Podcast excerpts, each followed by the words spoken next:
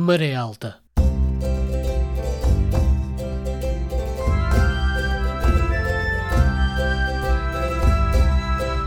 Na madrugada do dia 25 de abril, o movimento das Forças Armadas Portuguesas estabeleceu o controle da situação política em todo o país, proclama à nação o seu propósito de a libertar de um regime que a oprime há longos anos e de levar a cabo um programa de salvação do país e de restituição das liberdades cívicas de que vem sendo privado.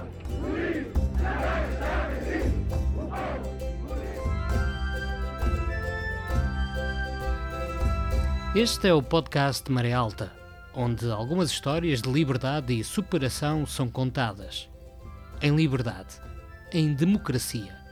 Uma democracia que em breve fará 50 anos. E estas também são as histórias das gentes de Viana do Castelo, ou à cidade ligadas, antes, durante e depois do 25 de abril de 1974. Eu sou Alexandre Martins e com a entrevista conduzida pela Maria José Braga, a música de Chico Pires e a imagem gráfica de Carlos da Torre, iremos em busca de mais memórias de Abril. Simone de Beauvoir escreveu que não se nasce mulher, torna-se. Provavelmente não será o caso da convidada de hoje no Maré Alta, porque só a própria o pode afirmar. Ana Maria Rodrigues tem 70 anos e tem muito mundo percorrido, quer de forma figurada, quer literal. As memórias de Ana Maria abarcam as diferenças de países, culturas e costumes, quer em tempos de ditadura em Portugal, quer após.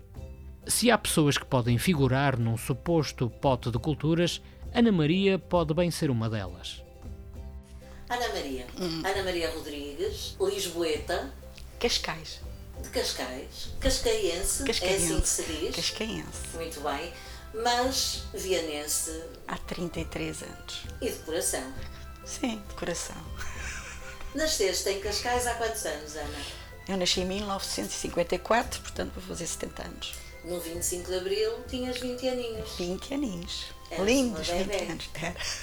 Eras uma bebê, mas que já trabalhava. Já trabalhava.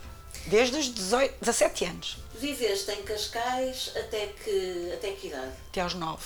Até aos 9. E depois foste para os Estados, Estados Unidos. Unidos. Fui viver para os Estados bem. Unidos. Porque os teus pais emigraram. Migraram. Que memórias tens dos Estados Unidos dessa altura? Uma sociedade muito, já difícil, muito complicada, que eu não me ajustei de maneira nenhuma, foi muito difícil, porque o país também viveu grande, estava a viver grandes dificuldades com os problemas raciais e a, e a imposição de, de, haver uma integração racial. A sociedade estava quebrada em várias, em várias, cada um tinha o seu canto. Os imigrantes, os portugueses tinham um, os brancos outros, os afro-americanos tinham outros, Uh, havia zonas das cidades que todos nós sabíamos a quem é que pertencia e, portanto, nós tentávamos não misturar. E quando nos obrigaram nas escolas a, a que nos misturássemos, através do envio dessas pessoas para as grandes escolas, claro que houve confrontos, havia confrontos, escolas, muito tempo as escolas dias fechados e, e temos que sair.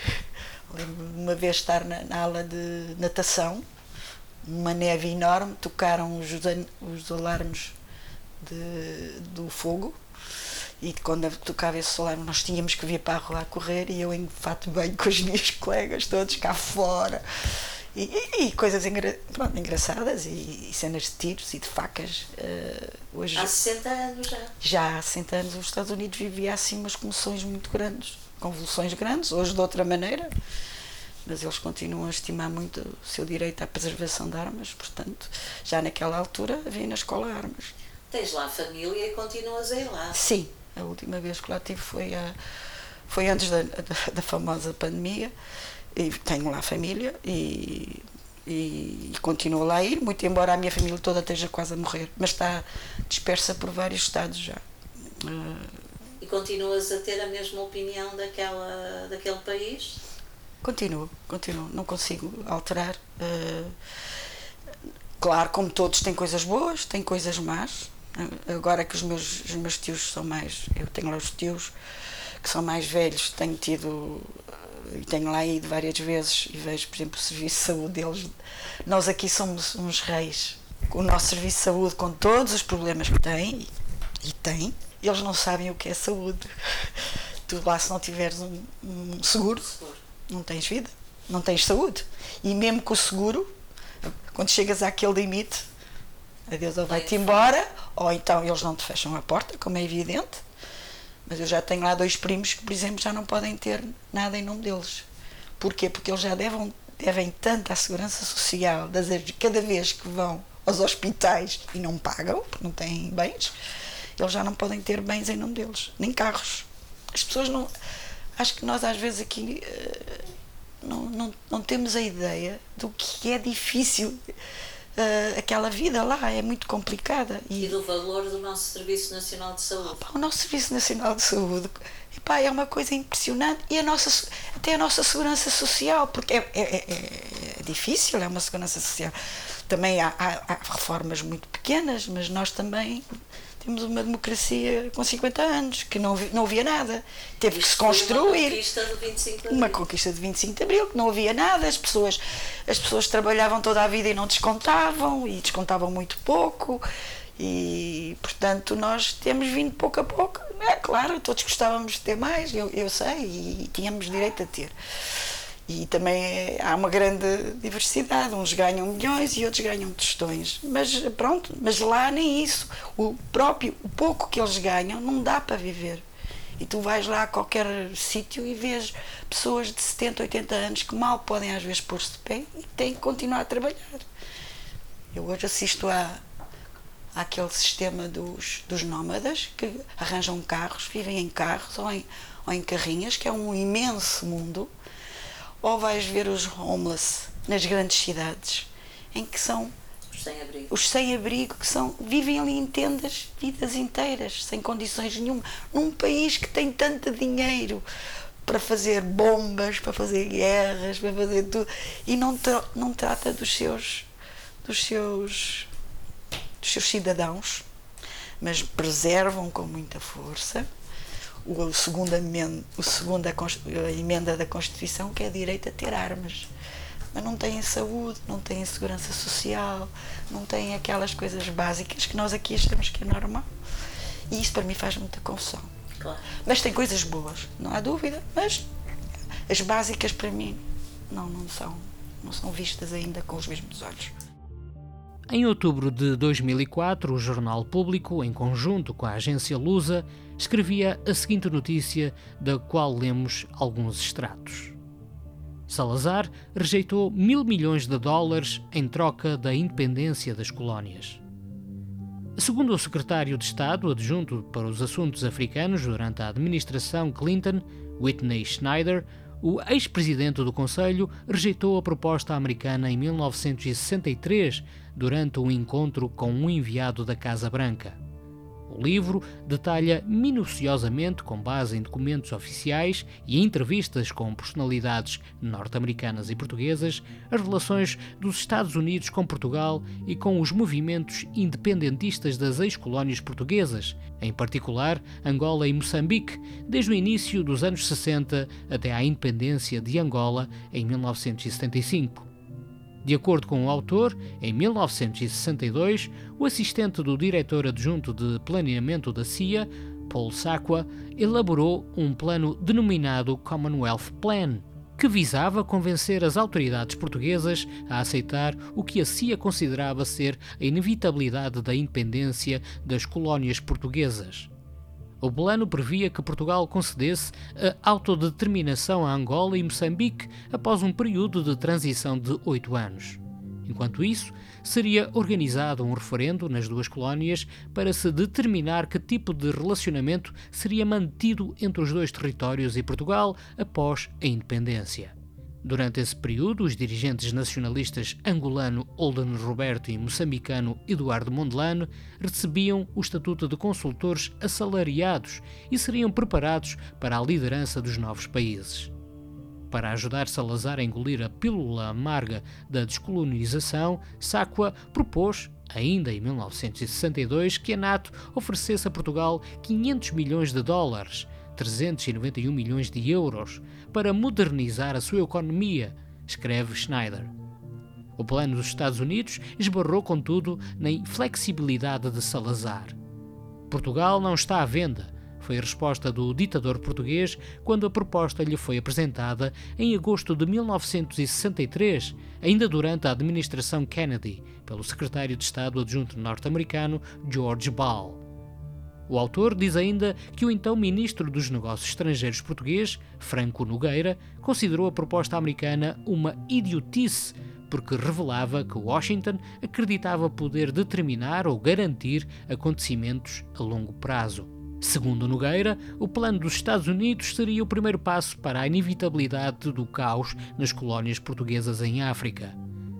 Um dos aspectos mais curiosos do livro é a exatidão com que a CIA e vários diplomatas norte-americanos fazem, com muitos anos de antecedência e em documentos oficiais, a previsão da derrota militar portuguesa em África e o derrubo da ditadura. Paul Sacqua, o funcionário da CIA que elaborou o Commonwealth Plan, desesperado com a inflexibilidade de Salazar, terá chegado, ironicamente, a manifestar dúvidas de que o ditador português pudesse aceitar o plano americano sem o benefício de uma lobotomia. Para o secretário de Estado adjunto de então, George Paul, Salazar elaborava a política externa de Portugal como se o infante Dom Henrique, Vasco da Gama e Fernando de Magalhães fossem os seus conselheiros mais próximos. Entretanto, voltaste para Portugal, tinhas que idade? 17 anos. 17. 17. Já tinhas acabado os estudos? Lá tinha, tinha ido para lá para o liceu, uhum. tinha, estava também no último ano. No, uh, de repente houve um problema na minha família de separação dos meus pais e eu aproveitei essa, essa, esse tema e vim com a minha mãe para cá. E tinha cá um irmão meu, mais velho, que nunca foi também, nunca quis ir, e viemos para cá. E nessa altura eu pensei que ia estudar, acabar os meus estudos, que eu queria ser intérprete. Era, a minha paixão era ser intérprete.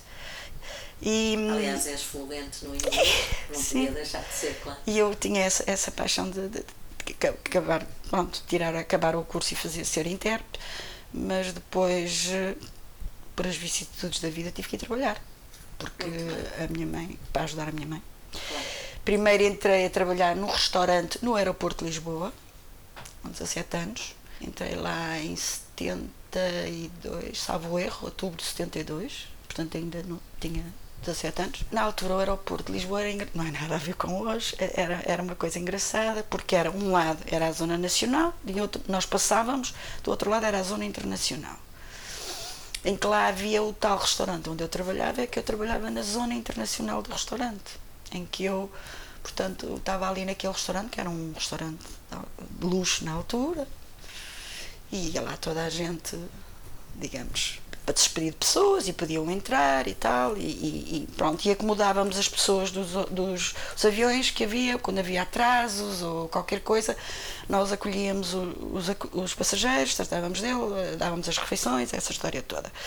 Eu, como falava bem inglês, já, já arranhava o francês e, e o portunhol, pronto, e fui para ali. Mas depois, uh, ao fim de três meses, uh, apareceu lá um, uns senhores que iam lá sempre e viam-me a mim andar ali no restaurante. Ah, você fala muito bem inglês, fala bem língua. Você não quer vir trabalhar numa companhia de aviação? E eu disse, ah, até gostava e tal. Ah, fazer os exames. Está bem, fui fazer os exames. E pronto, naquela altura era uma companhia que estava a lançar em Portugal. Eu, na minha ideia, a maior companhia naquela altura era ser da Panamérica, que era a grande companhia na altura. Mas não, eh, não era a Panamérica, era a Varig, que era uma empresa tinha tomado conta da Paner do Brasil, também por razões políticas na altura, e ia se implantar em, estava-se a implantar em Portugal. E eu disse, ah, também, tá para começar, eu vou para ali e depois talvez dê o salto para outra. E fiz os testes, naquela altura não era fácil, testes psicológicos, matemática, história e tal, fiz aquilo tudo. Lá consegui e entrei para a Varig em fevereiro de 72, acho eu, era 72. Portanto, eu tinha 18. Fiz os 18 em janeiro, exato, e entrei em fevereiro, porque eu tinha que ter, naquela altura, tinhas que ter os 18 anos. E entrei, pronto, foi uma altura boa uh, para entrar, porque já, pronto, e foi aí que, foi aí que eu entrei para a Várico. E ficaste a trabalhar no aeroporto? No aeroporto, até até já aos anos 80. Quer dizer, Ana, quando acontece o 25 de Abril, tu estás no aeroporto em pleno em pleno aeroporto. vai, foi no aeroporto. Desde os meados dos anos 1960, corria de boca em boca, sussurrada entre os pilotos da TAP, a história do mal sucedido batismo de voo de Oliveira Salazar. José Correia Guedes lembra-se de a ter ouvido na década de 1970 ao comandante Silva Soares, de quem no início da carreira foi copiloto durante alguns anos. Era o dia 27 de maio de 1966 e Salazar aceitara pela primeira vez viajar de avião num voo Lisboa-Porto. Da Invicta seguiria para Braga, onde no dia seguinte se discursaria na Biblioteca Pública da cidade minhota na cerimónia de comemoração do 40 aniversário do golpe de 28 de maio de 1926 que instaurou a ditadura militar e abriu portas à implantação do Estado Novo. Do relato que recebeu do colega Rodrigues Mano, comandante do voo que transportou Salazar, o autor de Histórias com Asas escreveria um texto aprimorado, digamos assim. Sob o título Experiência Frustrada, começa por dizer que, naquele fim de tarde calmo, o Super Constellation CSTLF estava pronto na Portela para o voo TP-104 com destino ao Porto. Mas acrescenta, algo de especial se passava quebrando a rotina. É com uma escrita colorida que o comandante Silva Soares descreve o séquito que acompanhou Salazar até junto do Super Constellation. Um grupo de pessoas vestidas de escuro alastrava a partir da aerogar, deslizando como uma mancha de óleo. Deteve-se junto à escada do avião. Viram-se vénias num movimento ondulante, suave, como num ritual de fiéis num templo. Depois continua. Duas ou três das pessoas vestidas de escuro subiram lentamente para bordo. Uma delas era Salazar, claro, e uma outra o presidente da TAP, Alfredo Vaz Pinto, que o acompanhou na viagem. O comandante apresentou cumprimentos ao porta-ló, prossegue o texto de Silva Soares, notando que pouco depois o avião partiu com oito minutos de atraso devido ao VIP.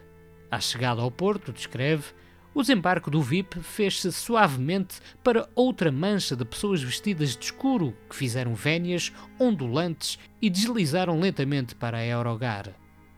Salazar, garante o comandante Silva Soares, produziu então uma declaração em forma de desabafo naquela voz etérea que raramente ouvíamos, mas que ditava os destinos dos portugueses. Meus senhores, tenho a dizer que não gostei. Salazar, comenta o aviador, tinha acedido a fazer o seu batismo de voo para experimentar esse meio de transporte já tão vulgarizado entre os humanos. Segredava-se, revela, que seria um teste para uma possível viagem a Angola e Moçambique. Resultado positivamente negativo. Extrato da notícia escrita pelo jornalista J. Plácido Júnior na revista Visão História de setembro de 2021.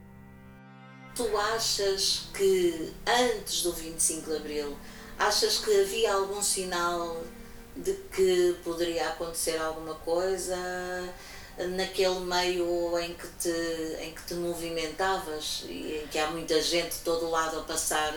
Notava-se? Eu, eu não posso dizer que se notava. Eu, eu tinha um meu irmão mais velho, que era uma pessoa que era dentro, digamos, da política, não oficial política, mas era já sindicalista numa fábrica e tinha já tinha estado na, na guerra da África e portanto eu acho que ele havia ali uma consciência uma consciência política. muito política e que ele tentava logo e tentou me implantar porque eu lembro-me quando entrei para, para o aeroporto para para a Vari, a primeira coisa que ele me diz é tens de pôr entrar no sindicato nenhum trabalhador pode entrar no sindicato, uh, trabalhar e não ter alguém que o defenda. Mas os e sindicatos eram, uh, não eram permitidos. Não, não. E eu, mas nós tínhamos. Não havia uh, sindicato da aviação, uhum. eu estava na Marinha Mercante. o meu sindicato era a Marinha Mercante, que ainda tenho religiosamente a caderneta. E era despach... eu entrei como despachante de tráfego, que era o que eu era, basicamente. Na altura, as, a companhia de aviação eram eram diferentes de hoje. Nós, era uma equipa ali no aeroporto e havia outra, a chamada equipa da cidade. A cidade tratava dos passageiros que vão viajar e nós fazíamos o tratamento dos aviões, das pessoas que iam viajar, das tripulações e das rotas. A Varig naquela altura estava sem plantar e, digamos, era aquela famosa frase que hoje se fala muito, Lisboa era o hub, digamos, o centro da Varig na Europa, porque os aviões era 707, uh, não havia grandes, uh, ainda não havia muita, os grandes voos, que era o voo Rio-Paris, já eram voos bastante longos, mas nós, eles começaram a, a fazer os, as rotas, muitos voos, nós tínhamos os voos, chegavam do Brasil de manhã cedo, nós dávamos assistência, esses voos depois faziam o chamado volta, turnaround, iam à Europa, fazíamos, tínhamos voos para Roma, para Londres, uh, Madrid não, mas uh, Londres, Roma, Amsterdão, íamos para, para essas rotas europeias de manhã e ao fim da noite trazíamos mais passageiros que iriam para o Brasil e traziam já também pessoas que vinham para, para Lisboa. E nós Lisboa ali fazíamos. Era a, era a, escala de tudo. Nós apanhávamos gente, por exemplo, de Cabo Verde, das ilhas, dos territórios Na altura portugueses, portugueses uh, que vinham. Que havia uma, uma grande comunidade de, de cabo-verdianos nos Estados Unidos. Eu gostei imenso. Foi uma escola para mim. Exato, era isso que eu queria dizer. Foi na, naqueles tempos uh, com um país fechado, até um lugar privilegiado. Para mim foi. Se conhecias ali gente de todo, todo mundo. mundo. Todo mundo. E sentíamos que era um país fechado? Sentias isso? Uh, eu acho que naquela altura eu era tão nova que não, não, não me apercebia que era fechado. Entreguei-me muito àquela, àquela coisa porque eu adorava o que fazia uh, contactava com gente de todo o lado claro. e, e, achava aquilo, pronto, não, não, não sentia, achava, exemplo, o que é que aqui não se pode beber Coca-Cola? Que achava aquilo de estupidez, não é? e, e coisas assim. E o meu irmão dizia-me: olha, atenção, e os discos, e os CD, não era CD, os discos, que, o vinil, o vinil uh, os livros, uh, e o meu irmão chamava-me sempre a atenção dessas coisas, e isso eram as coisas que eu mais sentia. Uh, depois que percebia que era exatamente. E depois era aquilo do sindicato que não, não era o que é hoje os sindicatos nem, nem pouco mais ou menos. Mais tarde fizemos um que é o Citava que é o que ainda está. Existe. Existe é o Citava que eu, que eu também participei também sou do Citava. Pronto mas isso mais tarde uh, mais tarde. A descolagem de aviões a partir de Lisboa começou bastante antes da construção na Portela até o Tejo servia de pista, como no tempo da viagem de Sacadura Cabral e Gago Coutinho num hidroavião até ao Brasil. Mas 1942 é uma data decisiva pela abertura ao tráfego do atual aeroporto Humberto Delgado. Então diretor do Secretariado da Aeronáutica Civil, o homem que ficaria conhecido como General Sem Medo, pela oposição que faria mais tarde ao regime de Salazar, teve um papel fundamental tanto no lançamento do aeroporto como na criação da TAP em 1945, até hoje a Companhia de Bandeira Portuguesa. A companhia adquiriu logo nesse ano os primeiros aparelhos, dois aviões DC-3 com capacidade para 21 passageiros. E em 1946 foi lançada a linha aérea Imperial, que ligava Lisboa a Luanda e a Lourenço Marques, hoje Maputo, uma viagem com 12 escalas, 15 dias de duração, ida e volta, e 24.500 km de extensão. As rotas seguintes criadas foram Paris, Sevilha e Londres. Já o aeroporto de Cabo Ruivo para hidroaviões foi desativado no final da década de 1950. Depois, numa carta dirigida ao então Ministério da Guerra, em 1946, Humberto Delgado adverte que o tráfego civil está aumentando imensamente dia a dia, o que complica o caso do funcionamento do aeroporto, com a agravante de que a plataforma de estacionamento atual não poder ser aumentada em largura sem interferir com as zonas de segurança das pistas internacionalmente fixadas. Humberto Delgado solicita então àquele Ministério para se dignar a decidir se devem ou não estacionar a título permanente no tão acanhado aeroporto da Portela aviões militares de treino. Quando acontece o dia 25 de abril de 1974, esta madrugada, Sim. o dia inicial, como lhe chamou a poetisa Sofia, hum, tu estás a trabalhar no Tava. aeroporto de Lisboa. Estava a trabalhar. Escolhido. Era mesmo. Conta-nos como foi. Eu, já tinha havido aquela o problema em março, não é? A primeira tentativa. E o meu irmão tinha-me falado disse: hum, o meu irmão estava, isto não fica por aqui. Toma, fica atenta. Eu na altura não, não tinha carro, morava em Cascais.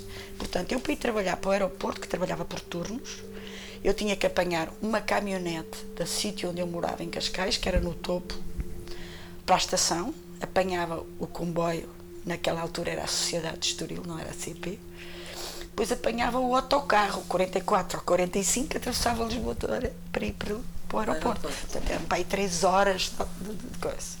Nas horas mais impróprias que uma pessoa pode, pode fazer, porque eu tanto apanhava o comboio das quatro e meia da manhã, como apanhava o comboio de manhã cedo às oito, às nove ou às seis, dependendo do, do horário que eu tinha. Uhum.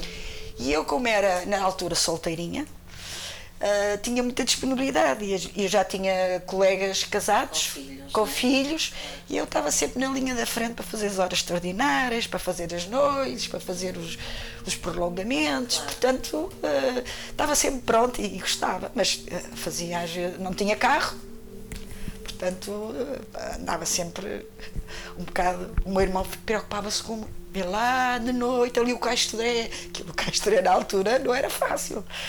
E eu, a minha defesa, que era a defesa que eu, eu, eu andava fardada, porque tínhamos farda.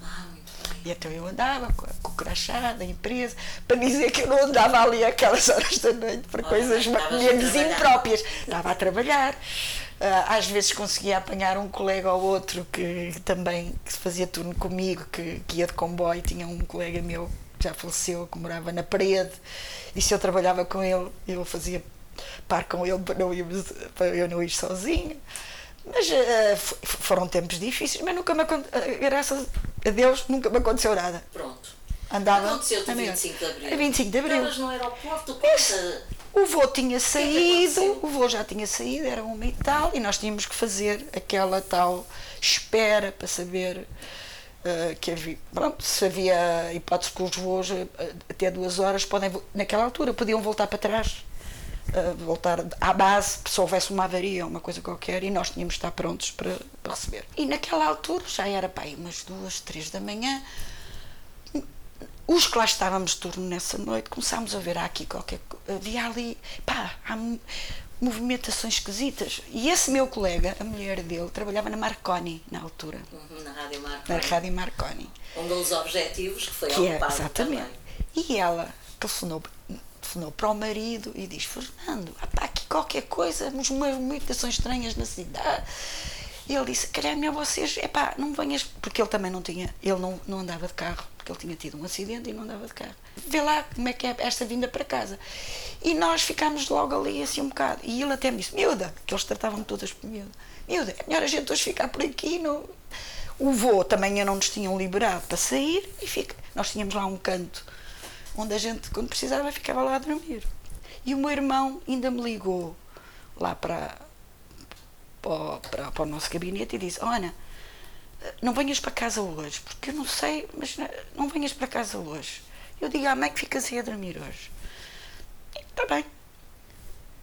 E pronto, e começámos a ver ali já. Nós tínhamos o nosso balcão da Vari, que naquela altura, não é como hoje, estávamos mesmo à, à entrada onde era a PIDGS. Portanto, havia os balcões da PIDGS.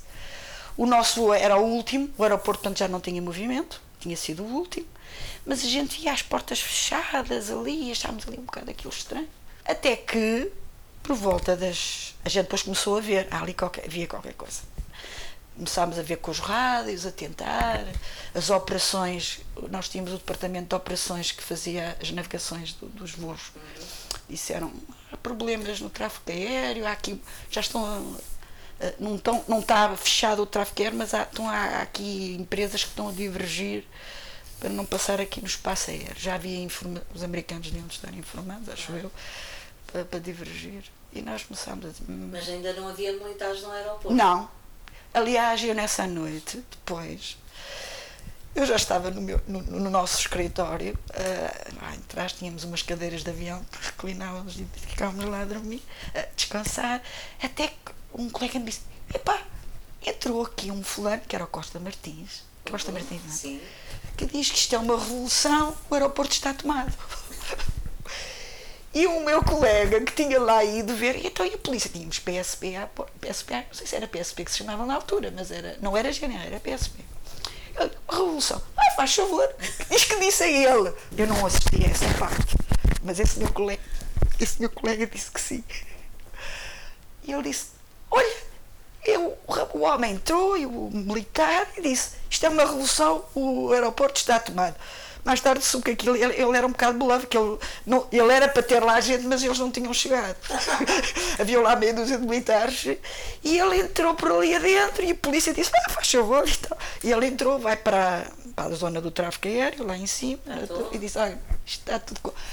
Pronto, e nós naquela altura, pronto, aí já começámos a ver, começámos a ver, a ouvir as rádios, aquelas coisas, isto é mesmo uma revolução, agora o que é que isto vai dar?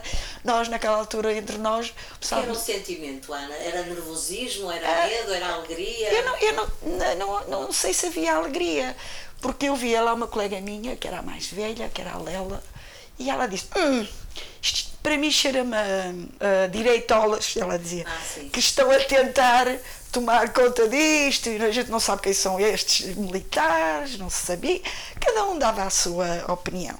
Naquela altura, depois do 25 de Abril, todos aqueles meus colegas foram intensamente politizados. Nós tivemos ali colegas que foram desde a LCI, na altura, UDP, Internacional. Nacional, UDP, CDE. Nós tivemos ali colegas que, que que entraram em tudo o que era partidos. Eu não- nunca participei em nenhum político, em nenhum partido político, mas tinha a minha. O meu, meu partido é sempre foi o 25 de Abril, porque aquilo para mim, quando eu comecei a ver aquilo tudo, eu disse ah meu Deus, isto vai ser mesmo uma mudança, sério. Pronto, e, e pronto, eu fiquei ali dois dias. Porquê? Porque depois os avós divergiram, já não podia, o o espaço aéreo foi fechado. O que é que nós tínhamos que fazer? Começar a avisar as pessoas, não venham, não há avião, as pessoas também sabiam, mas depois para tentar, porque nós tínhamos também o Esteve controle. Inativo, esteve inativo o aeroporto por esses dias? É, sim, acho que dois ou três dias, eu já não me lembro bem, essa parte já não me lembro, mas teve. Só que nós também tínhamos o controle das reservas, as reservas na altura, Sim. que não havia computadores, era Claro. tudo. E então nós sabíamos, havia passageiros que iam embarcar neste voo para Paris, este para aqui, e nós tínhamos que começar a acomodar as pessoas. Olha, você. Pronto, houve todo esse trabalho. Eu não estava nas reservas, porque as reservas era, era na cidade, no Marquês de Pombal, onde eu mais tarde depois fui trabalhar noutros departamentos. Mas esse departamento de reservas também trabalhava 24 horas por dia, porque lá como eu digo, Lisboa controlava a Varig na Europa. Ah, e eles começaram a ver "Ei, onde é que vamos pôr esta gente e, e eles depois avisavam olha avisa vocês e nós cooperávamos uns com os outros aquilo era uma equipa pequena e nós fazíamos um bocadinho de tudo a todos ajudávamos era, éramos uma equipa impecável naquela altura era, aquilo era, trabalhávamos pela camisola mas também ganhávamos bem não há dúvida alguma éramos muito bem pagos pronto foi assim depois eu ah, Esse entretanto, dia ficaste, no dia 25, estiveste todo sempre lá. Sim, fiz- fiquei lá. Os outros colegas começaram a vir para substituir. A empresa disse: vais para casa de táxi. Eu fui para casa, a empresa pagou-me o táxi. Lá fui. O meu Como é irmão. que viste a cidade? A cida- não fui pelo, pela, pela Baixa, claro. Ok. Viemos eh, ali Passei ali perto de Monsanto, porque Uhum. o próprio taxista estava a evitar certos caminhos, mas fui vi durante o dia, não havia.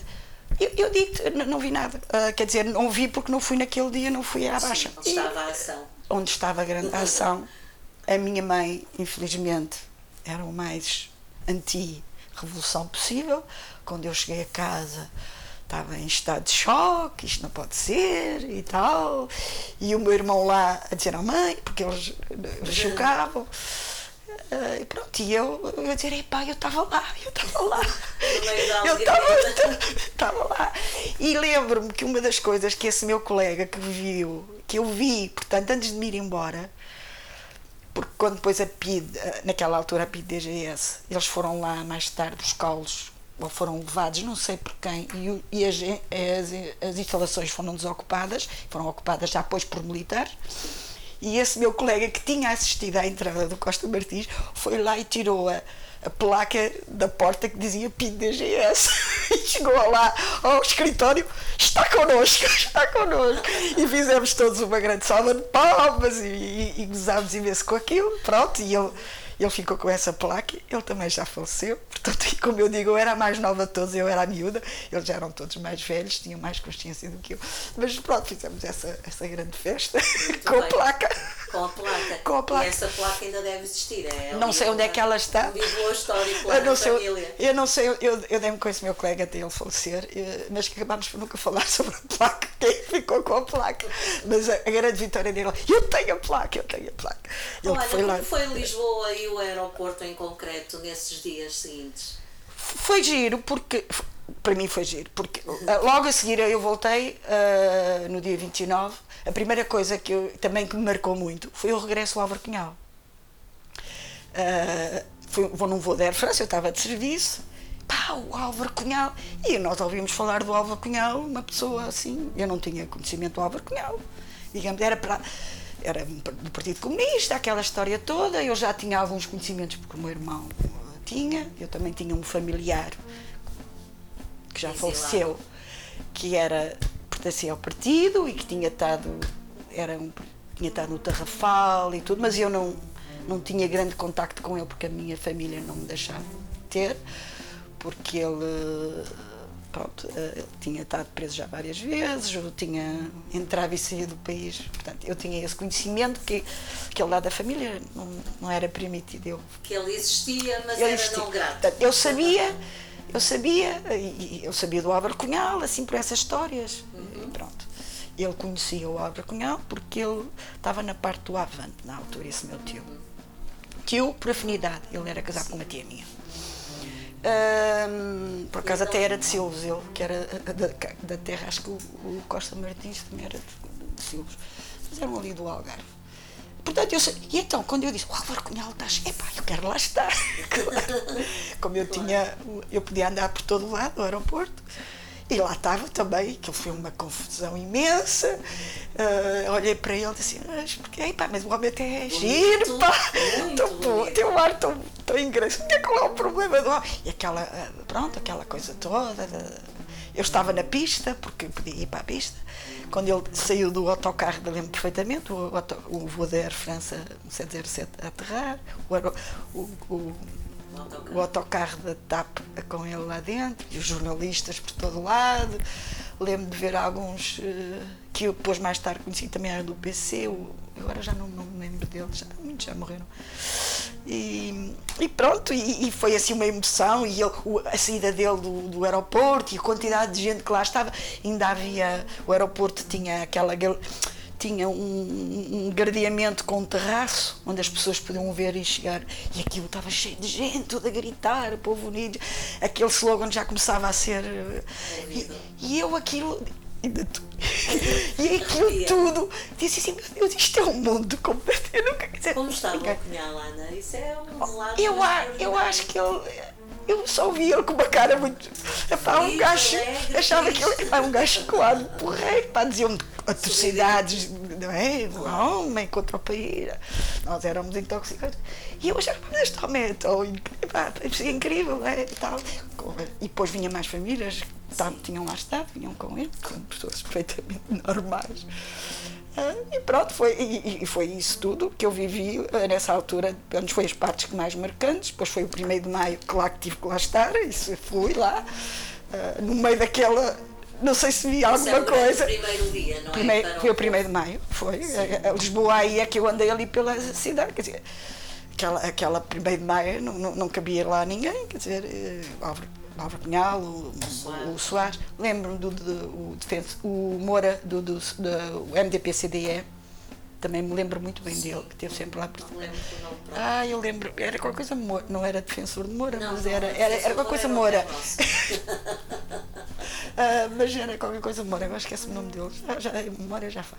O Tem Garrinha, na altura. O Zé Manuel Tem Zé Garrinha. Manuel tem, tem Garrinha. Lembro dessas pessoas na altura. Nova York, nome de código do aeroporto de Lisboa, é tomada pelo movimento das Forças Armadas na madrugada de 25 de abril. Impaciente, o coronel Costa Martins chega sozinho ao aeroporto de pistola na mão e ordena aos controladores para fecharem o espaço aéreo. Os voos são desviados para destinos em Espanha, como Madrid e Las Palmas. O coronel Costa Martins tornou-se conhecido por ter feito bluff na Revolução de 25 de abril de 1974.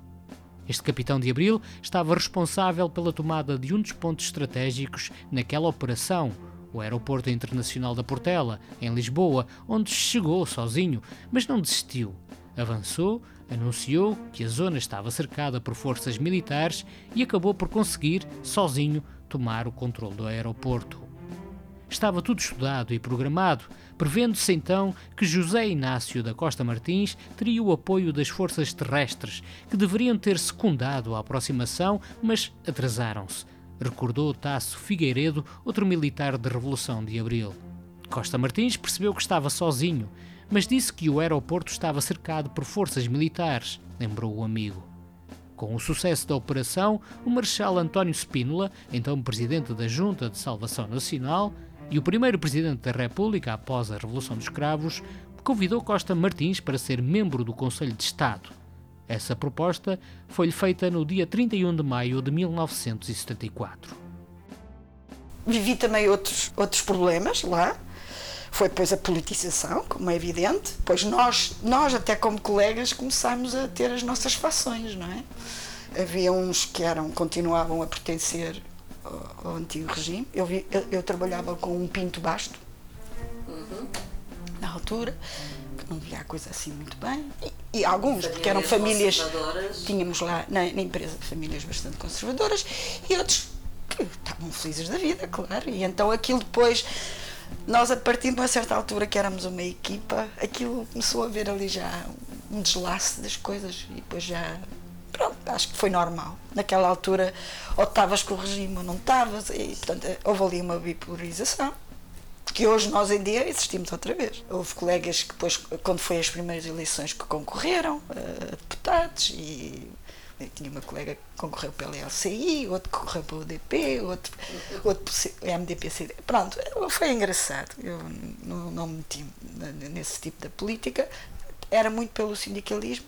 Na altura, o nosso sindicalista, e foi quem ajudou a formar também o CITAVA, era o Luís Vilas Boas, Sim. do Jazz. Muito bem. Que era um homem fora, fora de série. Ensinou-me tanto, tanto, tanto. As greves, as primeiras greves que fizemos, uh, em que a gente. E eu, claro que eu participava, e a gente, às vezes, vinhamos para a cidade, no aeroporto, não éramos poucos, mas quando estávamos na cidade, os nossos colegas, uns ficavam dentro do escritório, outros ficavam fora e a gente vinha cá, vinha cá para fora, a tentar que eles viessem a progredir também, não é? Foste uma ah, ativista. Sim, estava. Tirei um curso, tirei um curso no sindicato, o meu sindicato era ali uh, no Intendente, na Rua da Palma, acho que era Rua da Palma na altura. E tirei para saber das leis laborais, interessava muito pelo, pelo sindicalismo, sempre gostei. Um, pronto, e, e, tentei participar nas, na, na, atividade sindical, não, não em partidos políticos, mas na atividade sindical. O meu, meu partido sempre foi o 25 de Abril, adorava o 25 de Abril. Como mulher, sentiste diferenças depois, do, com o, depois do 25 de Abril? Achas que a, a situação feminina, no teu caso, uh, mudou? Uh, sinceramente, não. ou não tive noção, mas não, acho que não acho que nós éramos, continuávamos a ser as mulheres. Pronto, éramos as mulheres. Uh, fazia hoje, hoje em dia nos faziam nós tínhamos que andar sempre de unhas pintadas sapato alto cabelo ah, não podia tocar a gola da farda meias e, e, obrigavam-nos mesmo a fazer essas coisas bonecadas. em bonecadas tínhamos que andar sempre não podíamos nós eu lembro que isto era uma, um facto engraçado que era nós, antes de sair do escritório, tínhamos um espelho de alto a baixo para a gente ver se podíamos, se estávamos em condições para ser vistas. Lembro-me desse, do meu chefe dizer isso. Este espelho aqui tapa quando você sai esta porta, saber que está em, com, propriamente vestida, que representa a empresa. E, e é verdade, naquela altura, quer dizer, nós representávamos. Sim, trabalhava provavelmente notou menos, não é? Pronto, essa é, é. Essa libertação. Por, e porquê? Porque nós, a, Varig naquela altura e todas as outras companhias estrangeiras, que, que a TAP era um mundo à parte, uhum. nós tínhamos a, RENA, que era, era, era a parte da aviação estrangeira, das várias empresas estrangeiras funcionavam em Portugal, que tinha uma associação que depois formámos no sindicato, elas também estavam muito envolvidas em representar o, os seus países. E depois houve o 16 de março. 16 de março não foi? Que foi aquela coisa no rally. 11 de março, olha ver, a minha cabeça. Uhum. O 11 de março, que foi no Ralis, né? Sim. E o nosso departamento de, de, catering, nós tínhamos um departamento porque nós também dávamos a, tratávamos do catering para, para, para, para as viagens. Uhum. Naquela altura nós tínhamos um dos melhores serviços de bordo, dava-se caviar, champanhe, moé chandon, portanto aquilo era, era servíamos as pessoas com, com pratos de porcelana, eh, era, era uma companhia impressionante. Naquela altura a aviação não tinha nada a ver com hoje. Era um, um, eh, mesmo na classe turística era diferente. E portanto nós tínhamos um departamento só de, de catering, eh, que era ali perto do Ralis. Nessa altura já um irmão meu que tinha estado nos Estados Unidos e tinha voltado para Portugal, uh, ele, ele estava a trabalhar lá. E ele estava lá perto do catering. E eu estava a trabalhar no aeroporto. E ele, de repente, pelo walkie-talkie, diz-me assim: Estou a ouvir tiros aqui, há aqui tiros. Foi quando depois eu disse: Tiros? Mas parece que há aqui uma revolta no, no, no, no Ralis.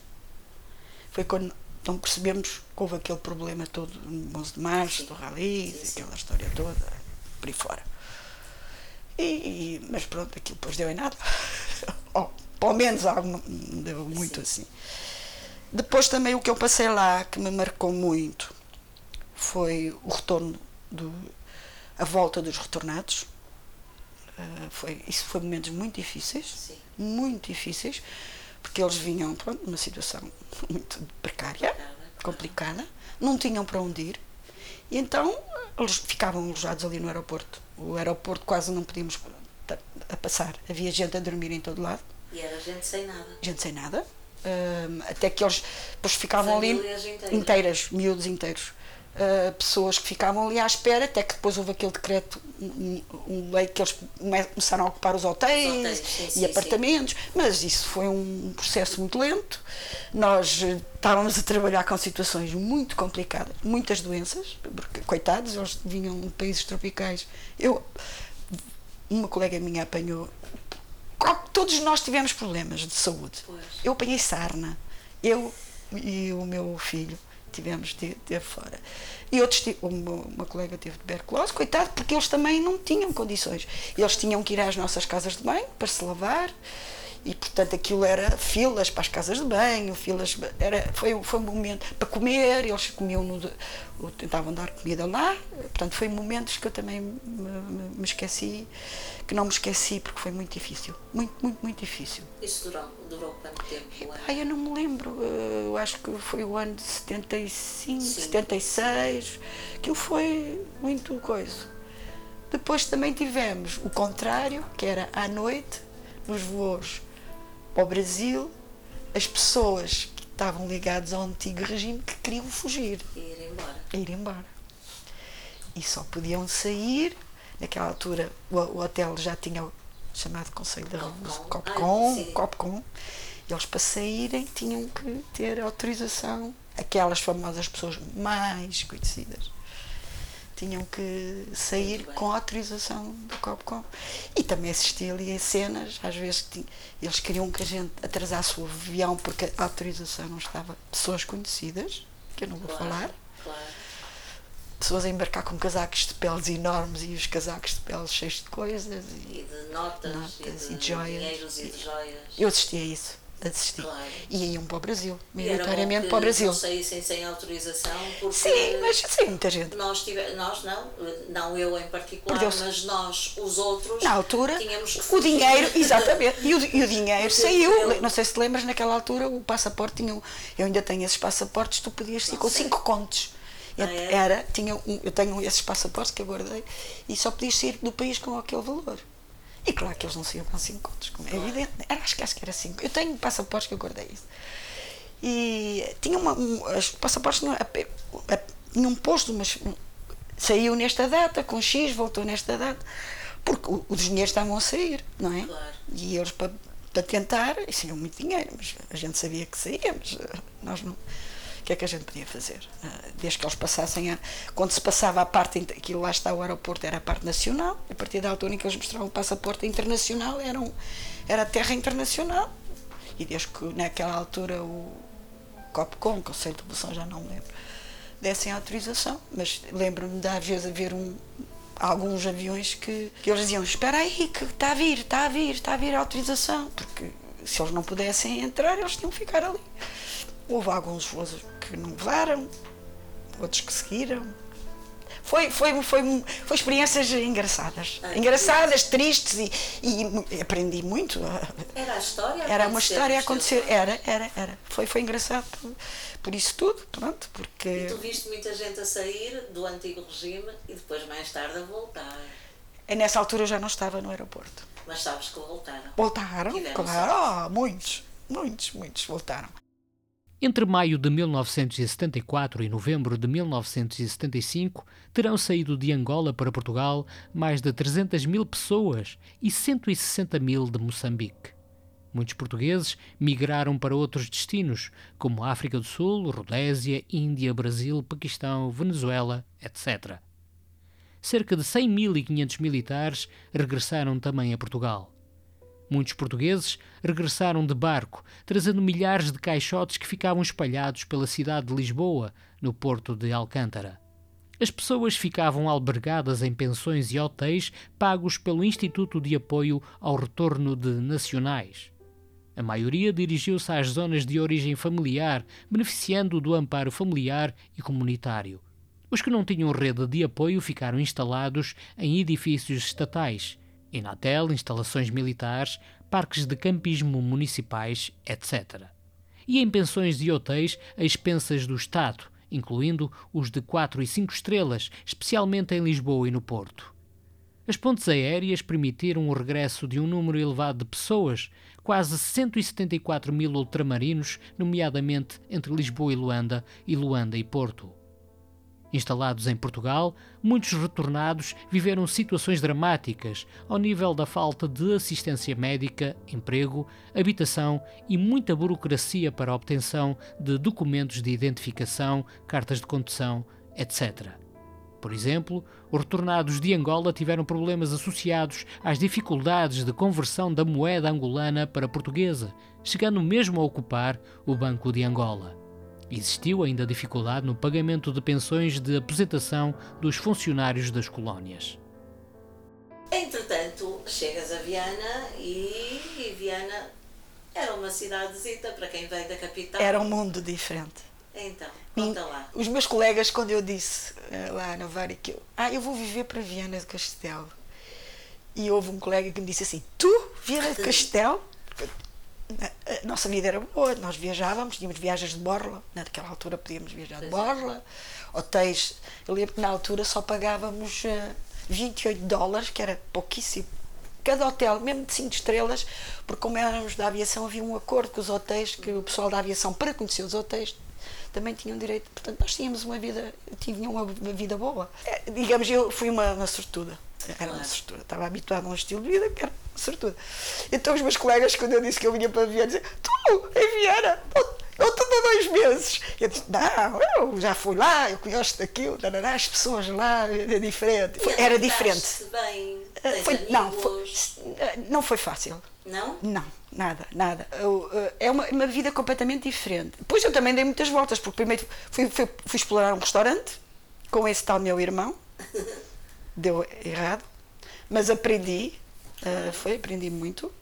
Nesse, nesse ano, eh, empresária de, de restauração, fazia tudo, cozinha, servia à mesa, fazia a contabilidade, também aprendi muito, fazia as compras. E a coisa que mais. eh, Quando eu aqui cheguei, e, e nós íamos, ao supermercado, não é? Aqui não havia um supermercado. Eu disse: pá, isto não tem supermercado, isto não é possível. Eram lojas pequeninas, Claro, mercearia. mercearias, E, por exemplo, eu para ir, eh, às vezes, compras maiores, tínhamos ali aqueles eh, os armazéns para os restaurantes, mas mesmo para mim, eu lembro muitas vezes ou de ir a Braga ou ao Porto para fazer as compras do mês para mim. Porque eu, epá, estava tão habituada que eu gostava. Mas eh, pronto, fui, fui entrando. Depois fui trabalhar o restaurante, passei o restaurante, fui trabalhar para a Sonai, no Porto. Então aí vinha todos os dias, andei ali assim. Comecei outra vez a entrar num circo profissional muito complicado, em que eu também já não estava, já tinha o meu manel pequenino, e depois eu cheguei a uma altura e disse, bom, eu já não vejo, estou na mesma situação. Saía de manhã, só voltava à noite, já não vejo o meu filho a crescer. É um, e foi por isso que eu saí de Lisboa, para ter uma vida familiar, não é? E, entretanto, meti-me aqui numa agência em Viena que deu muito para o torto, não minha, a trabalhar para, um, para uma pessoa que, que, tinha várias agências aqui. Bem, Ana, do Porto, da Sonai, vens para Viena, Viena. tens uma passagem por uma agência de, de, de viagens. Entretanto, entendes voltar a ser empresária e abres uma loja? Pois, com o subsídio de desemprego na altura, recorri, fiz um projeto e abri uma loja em Viana. Na altura ainda tinha a ideia que. Ainda pensei em franchising, mas isso tirava-me um bocado o gosto que eu tinha. Uh, na altura pensei fazer só com artigos portugueses. Já havia a grande invasão de coisas da China. Mas depois, quando a gente mete a mão na massa, vê que, que, que é impossível. Não é, não é possível. Em Viana, para teres uma loja, tens de ter um bocadinho de tudo. Porque não te podes. Eu era têxteis lá, uhum. Uh, mas eu cheguei à conclusão tens de ter um bocadinho de tudo, porque cada, cada pessoa que entra é muito importante que tenha ali qualquer coisa que ela lhe interesse, nem que seja um sabonete, um, uma toalha, uma pega, uma, um vestidinho para um bebê, uma vela de batizado. E eu fui diversificando. E tentei não ter coisas feitas na China, era um princípio que eu tinha. Uhum. Tinha muitas marcas portuguesas, isso era a minha grande a minha batalha era sempre ter coisas portuguesas. Mas pronto, e fiz uma loja, tive ali a loja 13 anos. Depois apareceu o nosso querido crise de 2008, ah, que o país está de tanga, e aí abriu o centro comercial e eu realmente, de três empregadas, passei a ter uma e com grandes dificuldades. Uhum. Então eu decidi, bem, eu tinha, eu tinha um grande amor àquela loja, 13 anos, e então eu decidi que, entretanto, apareceu uma hipótese de trabalhar para uma companhia grega de barcos, de, de, de, que estava aqui nos taleiros, dos iates, dos famosos iates, dos taleiros. Meu marido estava nos taleiros, eles também me conheciam, eles, eles queriam uma tradutora e uma, uma pessoa para dirigir a parte de marketing e de compras. E eu disse, opá, eu já tinha uma empregada ali dava conta do assunto, o movimento não era muito e fui trabalhar para essa empresa. E o homenzinho, que era o dono daquilo, que tinha os contratos dos barcos, foi, estava na Índia e houve aquele atentado no Taj Mahal, naquele hotel, foi morto. Lá se foi o meu emprego, ficámos sem, sem, sem, sem, bar, sem encomendas. Aconteceu o problema do, do Atlântida, os taleiros já estavam a dar o problema enormes, que é outra vez desempregada. E a partir daí. Dedicaste-te à tua vida doméstica. Mais ou menos. Não, não é só. Até porque és uma pessoa muito ativa. Ah, pois fui para uma ah, quinta. Ah, comprei a quinta sim. em Romariguês.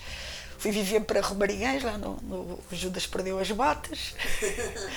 E vivi lá 15 anos, vivi lá 15 anos, uh, tentei fazer agricultura biológica, mas uh, acho que não nasci. Ainda fiz alojamento local uhum. também, portanto, tinha, foi essa a minha última atividade, digamos, já mais como empresária. Sim, mas também. tens atividade social, és uma cidadã empenhada, ativa. Sim colaboras com, em muitos projetos da cidade. Alguns. Um, e, e, isso tudo se deve também àquela jovem que virou mulher com o País de Abril. Ai, sempre. É o meu partido.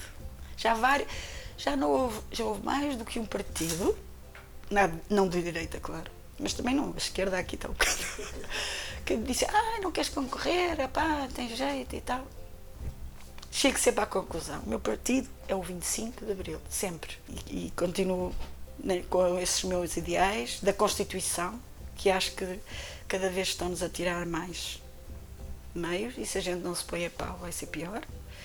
E é isso que me dá, dá hoje um grande desgosto, porque acho que a geração que nós criamos não foi devidamente instruída do que era o antes, o que foi a luta que foi para lá chegar e o que é que se está a passar agora. Eu tento dar isto ao meu filho e eu acho que ele tem essa coisa, mas nós, hoje em dia, nós os dois, já temos grandes divergências também. E eu fico muito triste porque acho que, que ele já não. Pronto, ele não tem que ver as coisas como eu vejo, eu vejo as coisas de um lado, ele vê as coisas ao branco e preto, e eu digo-lhe a ele sempre que há sempre um centro que é meio cinzento. E, mas nós estamos a perder isso. Estamos, e o 25 de Abril. Estás estes, otimista? Estás pessimista? neste momento, eu acho que talvez pela idade e pelo que já se passou, estou muito pessimista. Estou muito pessimista. Acho que há uma bipolarização imensa na sociedade. Estou até estou ansiosa agora para ver o que é que se vai passar em Espanha, não estou com grandes, uh, com grandes esperanças. E isto vai, vai passar aqui também. Uh, Está-se a passar. Pode ser que não. Espero que não. E 25 de Abril sempre. Continuo a lutar por ele. Eu gostaria de viver num mundo constituído exclusivamente por mulheres. Queria que as mulheres governassem, dessem ordens aos homens, mandassem, impusessem a sensibilidade delas aos problemas do mundo. Não haveria tantos desmandos nem tantas guerras. As artes floresceriam. As mulheres têm mais juízo. Os homens são sonhadores e malucos. As mulheres são Benazir Bhutto. Os homens são Saddam Hussein. Palavras de Miguel Esteves Cardoso.